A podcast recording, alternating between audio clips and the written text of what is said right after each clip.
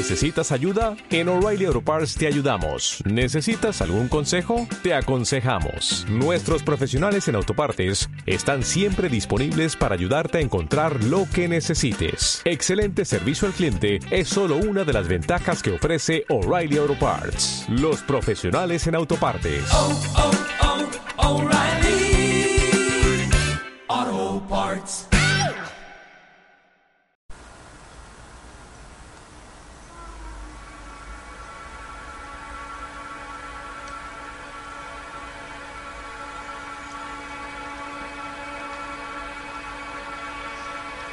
Capítulo 9. El cuerpo causal. Chela. Amado maestro, ¿qué es exactamente el cuerpo causal? Gurú, bendito Chela, el cuerpo causal es el campo de fuerza, aura, creado alrededor de la presencia yo soy individualizada. Chela, amado maestro, ¿cómo se crea este cuerpo causal? Gurú, bendito Chela, cuando la presencia yo soy individualizada es proyectada desde sus padres dioses, se crea un foco individualizado de la inmortal victoriosa llama de Dios. Este foco individualizado tiene los poderes potenciales de los padres dioses. Por ejemplo, puede pensar, sentir, crear de la vida primigenia lo que desee mediante el uso del libre albedrío. La atención de la presencia yo soy creada de esta manera magnetiza la vida primigenia desde su fuente y la dirige hacia algún tipo de actividad constructiva. El resultado de tal dirección, que actúa de acuerdo a la ley del círculo, regresa a su creador y director y se convierte en una radiación y virtud calificada alrededor de la presencia yo soy. Chela, amado maestro, ¿son iguales todos los cuerpos causales? Gurú, bendito Chela, no. Cada presencia yo soy individualizada usa la prerrogativa del libre albedrío y se ocupa en distintas experimentaciones con el uso de la vida en las siete esferas internas. El tamaño de las diferentes bandas de color que conforman el cuerpo causal es determinado por cualquier clase de empeño que haya tomado la mayor cantidad de energía, atención, tiempo, aplicación y servicio de la presencia yo soy individual. La banda de color más grande, que representa una de las virtudes de Dios, determina a cuál rayo pertenece la presencia yo soy individualizada. Chela, amado maestro, después de que la encarnación tome lugar, ¿puede la personalidad entonces creada contribuir a este cuerpo causal? Gurú, bendito Chela, sí. Todo empeño secular y espiritual involucra el uso de energía. Esta energía, calificada por medio de algún empeño constructivo, se eleva y se convierte en parte del cuerpo causal del individuo, aun cuando pueda estar fuera de la encarnación física o habitando en los niveles internos entre encarnaciones. Chela, amado maestro, ¿qué uso se le da a este cuerpo causal a niveles cósmicos?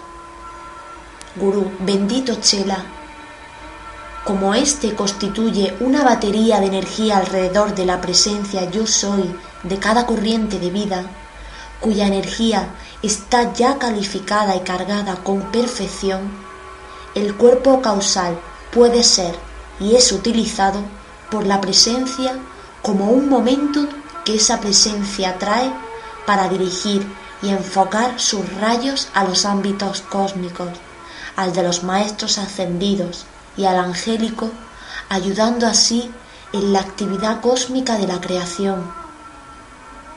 Mientras más energía sea calificada constructivamente, mayor será el cuerpo causal de la presencia yo soy, y se creará una mayor presión de radiación, la cual constituye el empuje detrás de los rayos enviados hacia adelante por esa presencia.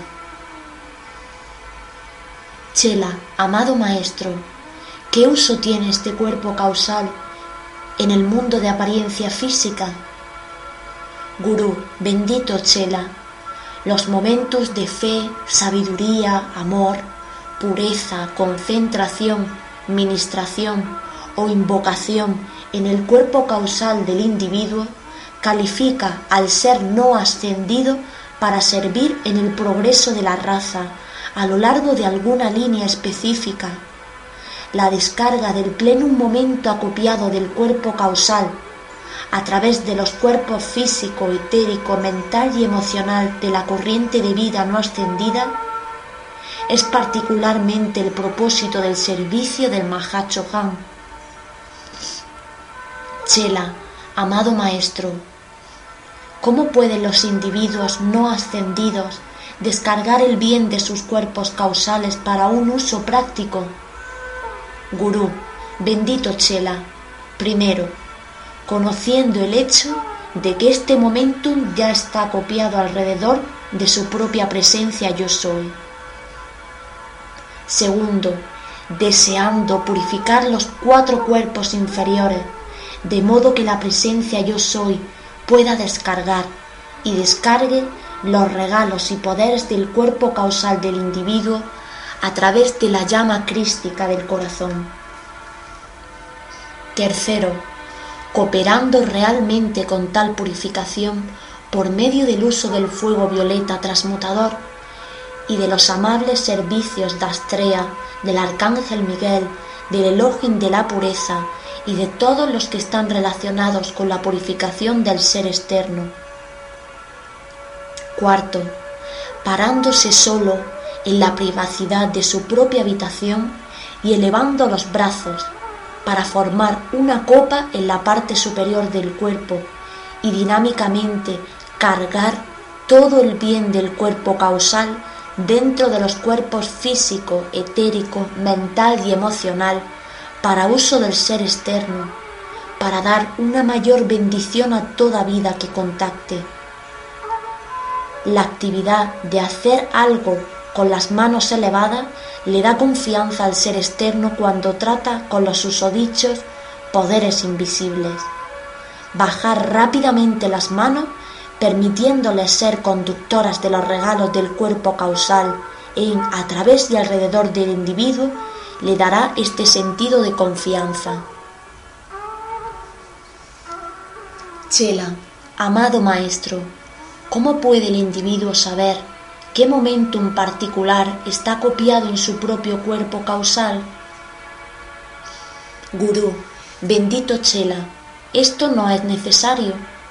A medida que el individuo comience verdaderamente a invocar el plenum momentum cósmico acumulado de su propio cuerpo causal a través de sus vehículos inferiores, ganará el sentimiento de la energía positiva desde dentro de ese glorioso almacén de todo bien. No es menester que el intelecto coopere aquí.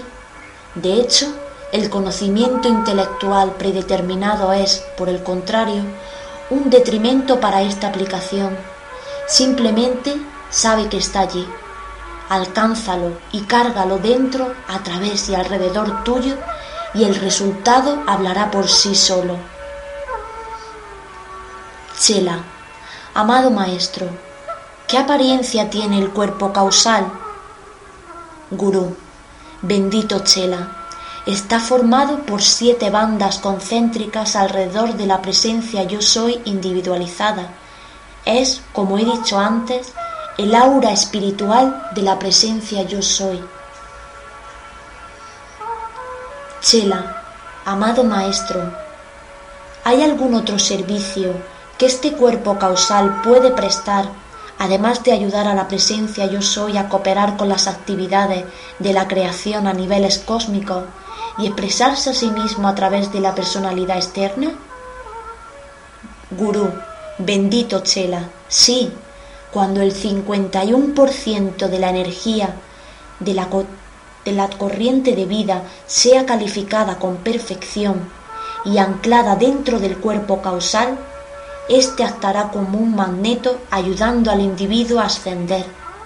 De este modo se convertirá en la causa de la ascensión de donde viene su nombre, el cuerpo causal.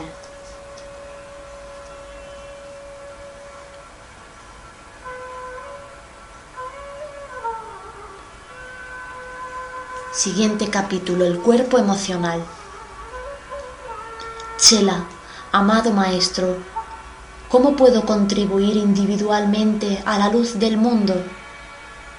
Guru, bendito discípulo, nuestro Señor Sanat Kumara ha dicho que la luz es primeramente descargada a través del individuo de sentimiento, el cuerpo emocional. El cultivo de esas cualidades de sentimiento que son semejantes a la naturaleza de Dios mismo, la paz, pureza, armonía, balance, amor, tolerancia, amabilidad, compasión, misericordia y comprensión, hacen que tu mundo de sentimiento emita luz. El esfuerzo de transferir y transmitir tus sentimientos de esperanza, fe, confianza y lealtad a Dios, a la conciencia y sentimientos de todo lo que contactes, te hace de esta manera no sólo una luz que brilla en la oscuridad, sino también un conductor de la luz, encendiendo el alma de los hombres hacia el mismo empeño. Chela, amado maestro, ¿cómo puede uno controlar los sentimientos que se elevan espontáneamente desde el alma indisciplinada y se precipitan hacia adelante para incrementar las sombras de este plano terrenal? Gurú, bendito discípulo, Solo hay un poder por medio del cual puedes lograr cualquier cosa. El poder de Dios que fluye a través de tu propia presencia individualizada y le da vida a tu mundo de sentimientos. Cuando devuelves la autoridad a tu presencia para que califique esa vida y rehusas permitir a tu mundo de sentimientos la licencia a la cual está acostumbrado para apoderarse y calificar mal la pura vida de Dios, entonces esa bella presencia controlará por ti y a través de ti tus emociones. Chela, amado maestro, siento que el cuerpo emocional es un enemigo para el progreso espiritual. Como San Agustín, estoy dividido entre lo que sé que es correcto y lo que constantemente hago en la generación de discordia, lo cual es incorrecto. El, el bien que debería no hago y eso que no debería, eso hago, por San Agustín. Gurú, bendito discípulo, esta no es una actitud correcta, ya que no hace más que crear rebelión en tu mundo de sentimientos. Tu cuerpo emocional fue creado por Dios para un propósito definido. El cuerpo emocional fue diseñado para emular los sentimientos de Dios y para expandir las cualidades de naturaleza divina en cualquier esfera en que opere la conciencia individual. El cuerpo mental fue diseñado para crear la forma, el cuerpo de sentimientos para nutrir esa forma con vida calificada. Por encima de todo, es un regalo del Espíritu Santo y cuando se peca en sentimiento se comete el pecado contra el Espíritu Santo, que en el mundo ortodoxo ha descrito como imperdonable. Chela, amado Maestro, ¿hay entonces tal cosa como un pecado imperdonable de pensamiento, sentimiento o acción? Gurú, bendito discípulo, no, porque sólo la perfección es eterna. Todo error, no importa cuán grande pueda ser, es transitorio y pasajero. La misma ley de compasión y misericordia, que es regalo del séptimo rayo, es la prueba manifiesta de que todos los pecados, errores y equivocaciones pueden ser y serán borrados cuando el individuo escoja aplicar el medio y la manera de hacerlo. Sin embargo, los pecados de naturaleza emocional son los más difíciles de superar, porque el cuerpo emocional de la humanidad ha controlado la mente y los sentidos durante muchas centurias. El cuerpo emocional es también el recipiente de más del 80% de las energías de la corriente de vida, descargada por medio del cordón de plata al uso y control de la conciencia externa. Es, por tanto, el más poderoso de los instrumentos, a través del cual el alma busca expresión y la maestría final sobre la energía, la sustancia y la vibración. Es un mejor amigo y sirviente más que un adversario. Chela, amado maestro, ¿cómo puedo yo entonces hacer del cuerpo emocional mi amigo y sirviente? Gurú, bendito discípulo, comprende que todos tus cuerpos, mental, emocional, físico y etérico, son los sirvientes de la santa presencia que te hizo y la cual te da la vida, la inteligencia y el ser. Devuelve entonces a esa presencia la autoridad del uso de esos cuerpos y examina diariamente tus pensamientos, sentimientos y acciones con lo que tu conciencia y corazón te dicen serían los pensamientos, sentimientos y acciones de tu propio Cristo. Ellos serán gradualmente entrenados para servirle a Él.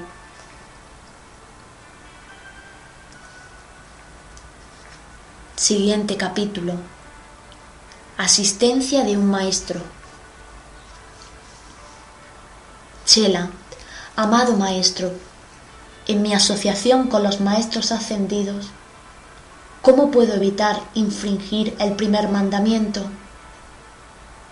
Gurú, amado Chela, hollar el sendero espiritual requiere el mayor discernimiento y balance el desarrollo de este balance es deber y responsabilidad de cada chela. Cada maestro verdadero hará girar la conciencia del chela de vuelta hacia el Dios que los hizo a ambos. Cuando un individuo, visible o invisible, tiende a alentar al estudiante a apoyarse sobre una conciencia fuera de sí, cuidado. Chela, amado maestro, una vez que se descorren las cortinas y tenemos el privilegio de conocer un poco más sobre la perfección y belleza de los maestros ascendidos, nos resulta difícil no adorar esa expresión. Gurú, amado Chela, aun al Maestro Jesús se le requirió que advirtiera a sus seguidores de tiempo en tiempo en las palabras ¿Por qué me llamas bueno? y más adelante el recordatorio no soy yo, sino el Padre dentro quien hace las obras. Es correcto y apropiado amar, reverenciar y tener fe en su Maestro. Es el balance apropiado por la instrucción y bendiciones recibidas. Sin embargo, es menester ver al Maestro como un modelo que el estudiante debe duplicar, no admirar. Chela, amado Maestro, Toda vez que tú te has convertido en eso que deseamos ser, es nuestro deseo hacer todo lo que deseas que hagamos, ser aquello en lo que deseas que nos convirtamos, imitarte en todas las formas. Gurú, amado Chela, el Maestro ascendido se ha convertido en uno con la voluntad de Dios.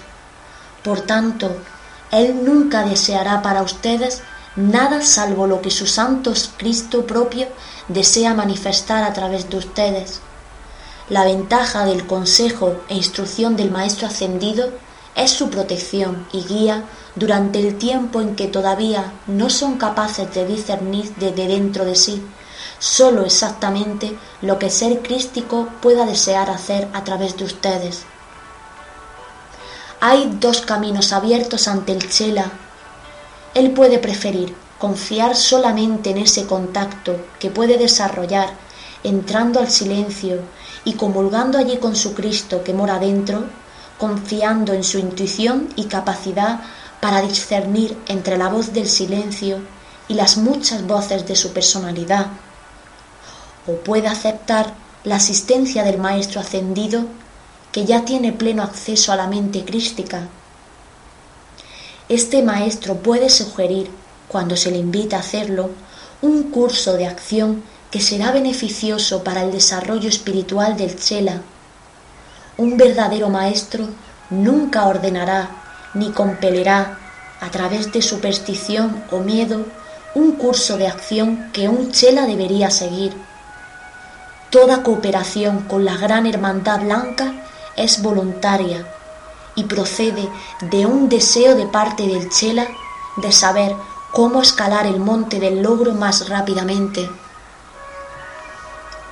Los estudiantes en el sendero pueden dividirse generalmente en dos grupos, aquellos que aceptan la asistencia y sabiduría superior de guías que han transitado el camino antes y quienes por tal aceptación avanzan directo hacia arriba de la montaña, y aquellos que prefieren establecer su propio paso y proceden alrededor de la montaña sin la ayuda de tales voluntarios desde arriba. Cualquiera de los dos cursos es seguro, uno y otro son seguros, pero el audaz que toma las manos del Maestro encuentra el logro más rápidamente aunque el arduo ascenso puede algunas veces expresarse en su espíritu antes que se pare en la cumbre. Chela, amado Maestro, debemos entonces adorar y amar solamente al Dios que late en sus corazones y en el nuestro. Debemos reverenciarlos a ustedes por servicio y ejemplo. ¿Es esta la ley? Gurú, amado discípulo, el señalarle al Chela el lugar secreto del Altísimo, el desarrollar la capacidad del Chela para encontrar y manifestar su propia naturaleza divina, el disfrute de compartir el desarrollo del Chela de su propio plan divino, al darle un método de aplicación, pero sin aplicar la ley por él. La protección del Chela por medio del sabio consejo de los escollos del sendero. El envolver al Chela en la sustancia y radiación del amor divino que entra al mundo del Chela a través de la asociación con el Maestro en mente y sentimiento. El constante espolear sobre los esfuerzos del Chela para encontrar la más alta expresión mediante sus propios esfuerzos conscientes. El velar y esperar, el abanicar las ascuas espirituales por medio de la presencia del amor, el compañerismo activo en el sendero. Estos son los servicios de los maestros ascendidos. Chela, amado maestro, es verdad que cuando ustedes aceptan un ser no ascendido como Chela, ustedes garantizan a la ley cósmica que la energía que invierten en tal chela será amplificada por medio de buenas obras realizadas a través de esfuerzos autoconscientes de tal chela? Guru, amado chela, sí, eso es cierto. La vida es un regalo de Dios, sea utilizada por un maestro, un ángel, un elemental o un hombre, y por cada chispa de la fuerza de vida utilizada, todos tendrán que rendir cuentas, tanto arriba como abajo. Cuando una inteligencia acepta la responsabilidad de calificar la vida, acepta la obligación de utilizar esa vida para expandir la perfección. Por ende, cuando un maestro invierte su tiempo, energía, consejo, amor y compañerismo en el desarrollo de un chela consciente, si ese chela no vive a la altura de su luz, el maestro deberá balancear la inversión de su energía en un proyecto poco favorable a la ley cósmica. Sería mejor no solicitar asociación con un maestro a menos que se anticipe servir a la humanidad y a la evolución del planeta como un balance por el placer de tal asociación. Chela, Amado maestro, ¿es verdad entonces que el maestro escoge al chela? ¿O puede el chela, por medio de fuerza de voluntad, forzar una asociación con un maestro? Gurú, amado chela,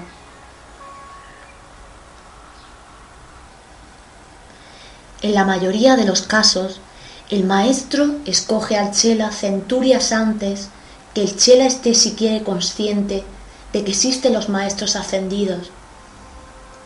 El maestro, a través de una asociación pasada o un momento en particular acopiado en el cuerpo causal de un chela, escogerá preparar a ciertas corrientes de vida para una asociación en edades aún por nacer de la matriz del tiempo. Así, el amor del Maestro es la presencia protectora que finalmente hace que el Chela despierte a un interés por un maestro particular, a responder a su nombre y a sentir una vibración complementaria a través de sus cuerpos internos cuando trabaja en un rayo particular. Sin embargo, hay ocasiones en que un audaz hijo o hija del hombre procede a forzar una asociación, haciendo el bien en el nombre de un maestro, atrayendo sus bendiciones a través de la corriente de vida, meditando en él y tocando la basta de su vestidura espiritual, su aura, tal chela atrae la atención del maestro por medio de la ley cósmica de atracción magnética. Nace entonces una asociación que proviene de las aspiraciones del ser no ascendido. Esta es una asociación más difícil, porque como las flores incubadas, todo lo forzado requiere más atención y cuidado que aquello que se desarrolla por medio de mérito natural y momentos.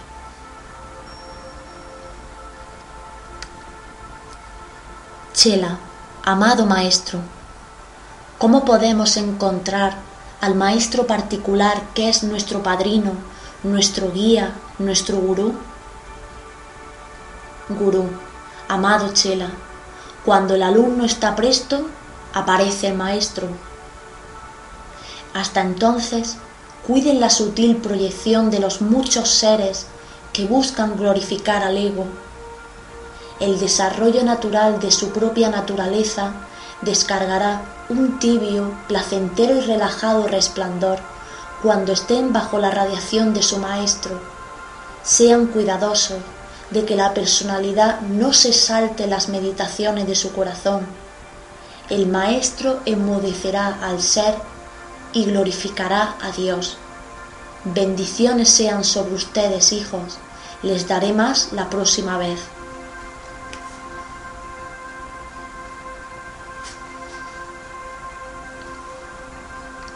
Siguiente capítulo. ¿Cómo lograr el momentum del maestro? Chela, amado maestro, se nos ha dicho que cualquier cosa que pudiéramos al Padre en el nombre de Jesús nos será dada. Por favor, explícame esta afirmación. Gurú, bendito Chela, ¿es verdad que el nombre de un individuo es un cáliz que contiene la conciencia, el poder y los regalos de tal ser. Cuando un individuo ha logrado la maestría, su nombre se convierte en un tremendo poder de invocación para fortalecer las aplicaciones de todo el que use ese nombre. Todo aquel que piense, sienta o diga el nombre de cualquier ser ascendido, inmediatamente ata sus propias energías dentro de la batería de poder en que ese maestro se ha convertido. El aspirante toca literalmente la basta de la vestidura, el aura, del ser espiritual y verdaderamente la virtud de ese ser fluye de vuelta dentro de la conciencia y mundo de dicho aspirante. Igual que el mencionar el nombre de alguien en este mundo atrae la atención de tal persona, Asimismo, el uso del nombre del Maestro atrae su, atención y asistencia. Chela, amado Maestro, Es suficiente entonces usar el nombre del Maestro para asegurar su completo poderoso momentum mediante la aplicación del Chela? Gurú, bendito Chela, no. Esta no es sino una porción de la ley cósmica. Cuando el Chela, en primer lugar, se coloca en armonía espiritual con el Maestro y se empeña al máximo de sus habilidades por hacer la aplicación no sólo en el nombre, sino en la vida, en la verdadera naturaleza del Maestro, los resultados en la manifestación serán incrementados en proporción de mil. Chela, amado Maestro, ¿cómo puede un individuo que conoce poco de la naturaleza del Maestro posiblemente intentar crear esa naturaleza en sí mismo? Guru, bendito Chela, el maestro instantáneamente sabe del chela que vuelve sus pensamientos, sentimientos, oraciones e invocaciones hacia él. Al pensar en el maestro, usar su nombre pidiendo sinceramente que el sentimiento del maestro fluya dentro de su propio mundo, el chela comienza el ejercicio de la comunión espiritual. A esto sigue una exaltación de la conciencia del chela y comienza a experimentar débilmente al principio, cómo el mismo maestro manejaría cualquier situación, prestaría cualquier servicio, disiparía cualquier apariencia de disturbio. Entonces el chela es verdaderamente capturado en la naturaleza del maestro, y desde esta premisa el chela puede realizar obras y expresiones manifiestas de Dios que no podría posiblemente expresar por sí mismo. Chela Amado Maestro, ¿puedes darnos un ejercicio sencillo por medio del cual podamos lograr tal compenetración espiritual con el Maestro? Gurú, bendito Chela, ciertamente. Primero, el Chela comprende que hay apariencias manifiestas en el mundo a su alrededor que son inferiores a la perfección de Dios. Muchos advierten superficialmente tales apariencias pero el deseo de remediarlas no ha nacido todavía dentro de ellos. El chela debe ir más allá del punto de observación de la imperfección, al punto de asistir sincera, amorosa y aplicadamente a Dios a ayudar a sus semejantes. Este es el primer paso sobre el sendero. Hasta ahora trabajó el Padre, ahora el Padre y yo trabajamos, se convierte en la actitud del ser. Segundo, el chela debe examinar su motivo al desear aliviar el dolor de la mente, cuerpo, alma y mundo de su prójimo. Si es para obtener un sentido de poder, autoengrandecimiento o importancia personal, él no se está acercando al Padre en la naturaleza del Cristo, por más que utilice su nombre. Si el Chela desea prestar cualquier servicio que tenga bien de acuerdo a su desarrollo actual, capacidades, talentos y poderes solo para servir a Dios, redimiendo a sus hijos, ese chela ya ha comenzado a acercarse a la naturaleza del Maestro. Tercero, el chela deberá encontrar dentro de sí una convicción de que la vida que fluye a través de sí es la vida de Dios Padre. Debe darse cuenta que dentro de la vida está el poder por medio del cual el Maestro ha ejecutado los susodichos milagros.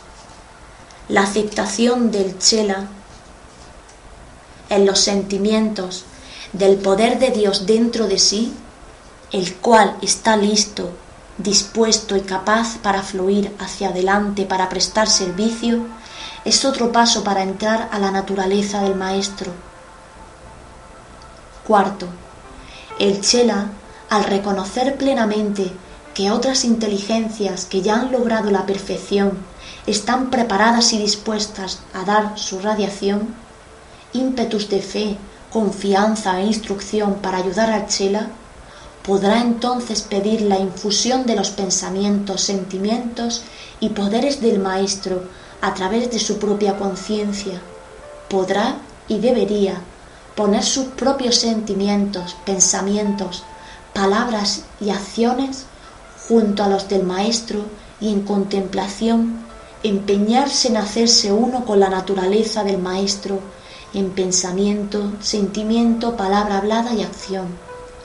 Luego, cuando el Chela haga un decreto en el nombre y la naturaleza del Maestro, tendrá el pleno poder del momentum del Maestro para utilizarlo como suyo propio.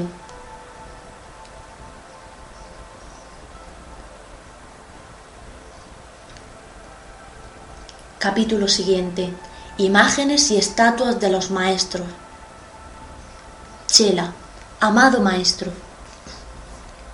Hay dos líneas de pensamiento que los estudiantes se atribuyen. Una es el desarrollo del interés en y cultivo del uso de pinturas, imágenes, símbolos, iconos y todo estímulo externo para la remembranza y reconocimiento de Dios y sus representantes. La otra es el rechazo de tal simbología como un impedimento a la concentración sobre el uno indivisible. ¿Qué línea de procedimiento nos recomiendas? Gurú, bendito Chela. El desarrollo de la conciencia individual es un gran agente determinante de la actitud en la receptividad o rechazo de representaciones de la deidad y sus mensajeros. Por ejemplo, individuos que pertenecen al reino angélico o a las evoluciones débicas están naturalmente más interesados en la radiación, la esencia espiritual, la música de las esferas que en la forma. Los seres humanos y los elementales disfrutan la forma, la cual es el grial del espíritu. Este alineamiento natural de la conciencia individual para con cualquiera de los tres reinos tendrá un pronunciado efecto sobre su tipo de adoración, estímulo requerido y generalmente su felicidad en tal adoración. En Oriente, muchos hombres y mujeres santos llegan al punto de plena iluminación a través de la concentración sobre una flor de loto o una gota de rocío. En Occidente, muchos hombres y mujeres santos han llegado al desarrollo de la santidad personal mediante la contemplación del ser representado en una estatua del Cristo o de la Madre María.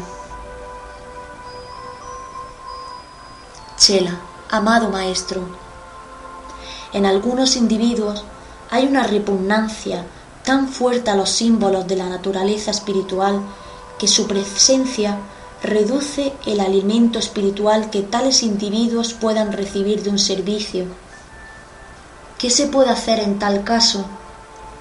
Gurú, bendito Chela, todos los casos donde hay resistencia, rebelión, discordia e inarmonía son el resultado de la falta de comprensión. Donde sea posible, si la razón, si la razón para tales símbolos es explicada y el director del grupo hace una cierta aplicación específica, se puede vencer dicha resistencia Chela, amado maestro, ¿qué aplicaciones sugieres? Gurú, bendito Chela, el director debe reconocer que todos, en el compás de su aura, no son necesariamente de la misma evolución espiritual, antecedente, desarrollo o comprensión. Junto al hecho ya mencionado de que los ángeles, humanos y elementales, tienen una diferencia natural en el tipo de adoración que les atrae, está el registro etérico construido dentro de la conciencia de todos los que ascienden la escalera de la evolución. Como todo diseño ideal divino, patrón y plan, el diseño exquisito de representaciones de ángeles, maestros y seres divinos es aprovechado por quienes desean colocar ante la mente y sentidos de los hombres formas magnetizadas para volver impotente la naturaleza espiritual de quienes se concentran sobre ellas. Estos ídolos fueron usados por ciertos individuos mal aconsejados para asegurarse poder sobre las masas. Individuos que recuerdan tales experiencias en los profundos recovecos del cuerpo etérico y que ya sea participaron consciente mente y se opusieron a tales prácticas o sucumbieron al ser hipnotizados por este foco, están determinados dentro de sí a permanecer libres de una experiencia semejante. El, el, miedo profundo a todas las formas que representan la deidad debe ser eliminado y se debe hacer que la mente consciente caiga en la cuenta de la verdad autoevidente de que el tipo de representación determina la corriente, la radiación, la influencia, los poderes benéficos o maléficos enfocados a través de la forma. El buen sentido común será la medida de la aceptación inteligente del parte del hombre en relación a un cuadro, una estatua, un símbolo como un estímulo para su aspiración o un disuasivo a su cultura espiritual. Las corrientes purificadores de la llama violeta, invocadas a través de los cuerpos etéricos de los estudiantes por el director del grupo antes de la clase, hará mucho por asistir en deshacer el fanatismo y la intolerancia. La explicación clara y detallada del por qué y el cómo cuando haya una introducción de una nueva expresión en el servicio, aclarará la conciencia externa y hará que haya cooperación y comprensión entre los estudiantes del grupo. Chela, amado maestro, ¿cuáles son las razones para tener los cuadros de los maestros, las estatuas de los seres divinos, los símbolos de las actividades del fuego sagrado ante la conciencia externa de los estudiantes? Gurú, bendito Chela, ellos son recordatorios a la conciencia sensorial de la presencia de los seres libres en Dios, quienes son una ayuda siempre presente cuando se les llama la acción. Los sentidos del hombre están tan constantemente sujetos a la aflicción e imperfección que cualquier tipo de forma perfecta que vuelva la atención de la humanidad hacia arriba y lejos de las cadenas que la atan son esenciales para la supervivencia de la chispa espiritual dentro del alma. Incluso las agujas de sus iglesias que apuntan hacia el cielo, sus majestuosas cordilleras, las graciosas ramas de los árboles extendiéndose hacia arriba, están diseñadas con ese propósito.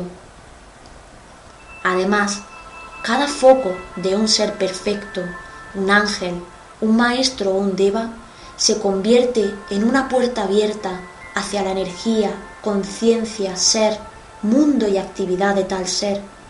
Una línea de energía fluye desde el corazón del ser libre en Dios al interior de la forma que lo representa y dentro del mundo de todos los que la contemplen, trayendo como consecuencia bendiciones y beneficios.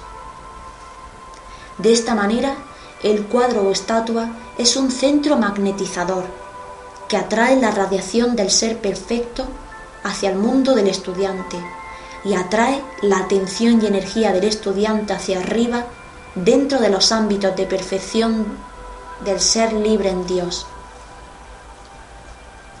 Chela, amado maestro, en vista de que hay tanta divergencia en las representaciones de la deidad, de los maestros, de los ángeles y los devas, en estatuas, pinturas, iconos, etc., ¿cómo afecta esto la conciencia de los estudiantes y el poder de magnetización de los cuadros o representaciones? Gurú, bendito Chela, Primero es menester recordar que el estudiante no está adornando la forma, la pintura, el talismán o amuleto en sí, meramente los utiliza como un recordatorio del ser, cuya gloria perfeccionada fluye a través de la representación. De esta manera he visto una rústica figurilla esculpida a mano atraer enormes bendiciones sobre un alma sincera, e inversamente una magnífica pieza de escultura dejar sin atizar la chispa espiritual. La conciencia, sentimientos, pensamientos y naturaleza del artista serán factores determinantes en la capacidad de la representación para alcanzar el corazón. También la fe, la inocencia, el amor, la devoción del aspirante serán factores determinantes de cuánto bien traerá la contemplación de tal foco a la conciencia individual. Chela, amado maestro, ¿por qué hay tanta divergencia entre las pinturas y representaciones de la deidad, de ustedes, de la huesta angélica y de otros miembros del reino celestial? Gurú, bendito Chela, esto es así, porque cada forma que se manifiesta en la Tierra viene a través de las conciencias de algún individuo que es parte de la evolución de la Tierra, la pureza de la conciencia, los talentos desarrollados que transfieren la impresión al lienzo o mármol, la paciencia del artista, todos son factores determinantes en la representación. Chela, amado maestro, no tiende la diferencia en las representaciones de las pinturas de los maestros a confundir la mente del Chela en cuanto a la verdadera apariencia del maestro? Gurú, bendito Chela, mientras la mente del Chela pueda ser confundida, puedes estar seguro que algo surgirá que la confundirá. ¿Has visto las fotografías de la misma persona tomada en diferentes etapas de la vida? La imagen vital de los años de juventud, teniendo poco parecido con la dulce imagen de la madurez. No obstante, la conciencia externa sabe y reconoce al individuo que está representado en esa imagen y puede disfrutar tanto de la inocente sonrisa de la infancia como de la firme mirada del hombre maduro. Los artistas es individuos que representan a los maestros ascendidos utilizan distintos métodos para recibir su inspiración. En raras ocasiones, cuando el maestro ha retenido un vehículo etérico, existen fotografías disponibles. ¿Por qué?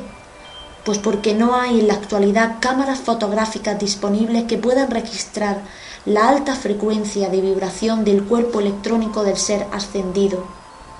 En muy raras instancias donde el aura de un chela es sensibilizada y puede proveer de su propia sustancia un vestido para la semblanza de la presencia electrónica, al reducir la acción vibratoria, tales fotografías han sido tomadas.